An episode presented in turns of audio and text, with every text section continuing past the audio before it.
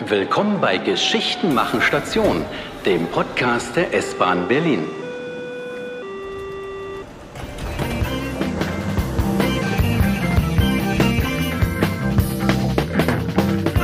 Love and Peace.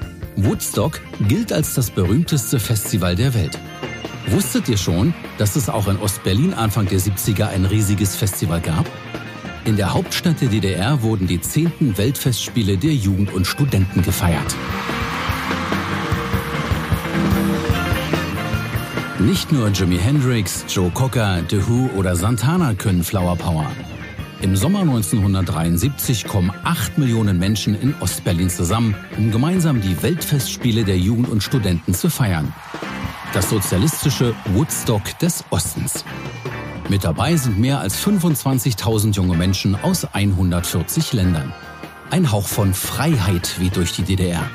Neun Tage lang spielen Rock- und Beatgruppen auf verschiedenen Bühnen in der Hauptstadt.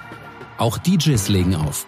Einer von ihnen ist der damals 19-jährige Jürgen Karnay. Später wird er ein bekannter Radio- und Fernsehmoderator. Also ich war damals äh, Schallplattenunterhalter, wie das hieß. Heute sagt man Discjockey dazu, DJ.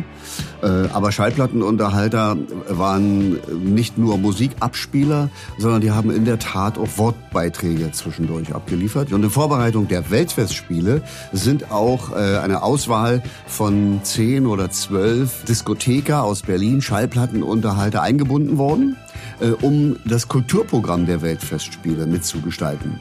Wir sind also im Vorfeld äh, zu verschiedenen Treffen gegangen, haben da Ideen mit eingebracht, was könnte man machen. Und die Organisatoren hatten die Idee, über die Stadt verteilt in entsprechend großen Kulturhäusern Tatsache äh, Diskotheken äh, durchzuführen. Jürgen Kahner selbst liegt im Kulturhaus in Schöneweide auf. Es steht auf dem Gelände der Reichsbahn. Ein Ort, wo heute wie damals Berliner S-Bahnen instand gehalten werden. Per Bus werden junge Festivalgäste aus Kuba, Nicaragua oder Vietnam zum Kulturhaus gefahren und vor der Show bewirtet. Also als erstes gab es so eine Fressbeutel, Plastikbeutel mit einem hartgekochten Ei, Käse aus Waren an der Müritz und all die Dinge, die da so reingehören, eine Wurst und, und zwei, drei Brötchen und eine Schokolade. Die hatten alle so eine Beutel und dann sind die darüber hergefallen, über diese Beutel. Und dann wurde auch Tatsache getanzt. Wirklich, die Stimmung war gut und ausgelassen. Für Kanai ist es aber auch eine verordnete Fröhlichkeit, die er und seine Kollegen mit ihrer Musik begleiten. Eine Fröhlichkeit, bei der manche Dinge nicht gesagt und manche Titel nicht gespielt werden dürfen. Ja, wir wurden natürlich gebrieft und zwar vom Komitee für Unterhaltungskunst. Äh, das war eine Organisation, die quasi für die Künstler äh, die inhaltliche und organisatorische Ausrichtung organisiert hat. Da gab es eine Liste von einigen Songs, die wir nicht spielen durften. Äh, was wir dann natürlich auch entsprechend haben sein lassen, ist ganz klar. Ja, und es wurde uns auch nahegelegt, die Gespräche, die wir führen, im Sinne unserer Gesellschaftsordnung zu führen. Aber das war halt der ideologische Druck, der in der DDR herrschte. Und als Unterhaltungskünstler ist man dem auch ausgesetzt gewesen. Und das gilt nicht nur für Jürgen Karnay. Auch an anderer Stelle sorgt die Staatsführung dafür, dass die Festspiele so verlaufen wie gewünscht. Wie der Fernsehsender MDR nach der Wende berichtet, werden damals tausende potenzielle Störer verhaftet oder sie werden mit Urlaubssperren, Reiseverboten oder gar Einweisung in die Psychiatrie von dem Festival ferngehalten.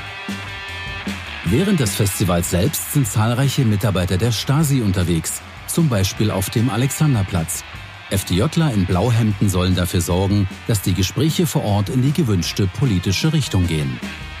Es gab dann so verordnete Veranstaltungen auf dem Alexanderplatz zum Beispiel unter der Weltzeituhr, was natürlich eine wunderbare Kulisse ist für Fotos. Und das sind ja auch die Fotos, die um die Welt gegangen sind, wo wie aus dem Nichts diese bunten äh, Weltfestspielblumen auftauchten und diese, dieser ganze Schmuck, äh, der natürlich ein buntes Bild von fröhlichen Menschen wiedergegeben hat. Als die Weltfestspiele zu Ende sind, ist der DJ erleichtert. Also meine persönliche Erinnerung ist die, dass die Woche doch sehr anstrengend war. Wir waren froh, dass es vorbei ist. Und dass wir wieder in die Clubhäuser ziehen konnten, in denen wir sonst aufgelegt haben und die Musik spielen konnten, die uns Spaß gemacht hat. Ganz ehrlich. Lieblingslocation für Kanai ist in den 70ern der Alex-Treff am Alexanderplatz. Dort kann er die Musik spielen, die er will.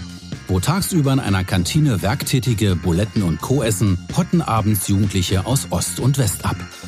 gespielt haben wir, was aktuell war, was uns gefallen hat, was wir im Rias aufgenommen haben äh, oder was wir eben äh, über verschlungene Wege äh, auf Schallplatten hatten. Um an die heiß begehrte Westmusik zu kommen, war der Alex-Treff für Kanai ideal. Denn dieser war auch bei Besuchern aus Westberlin beliebt.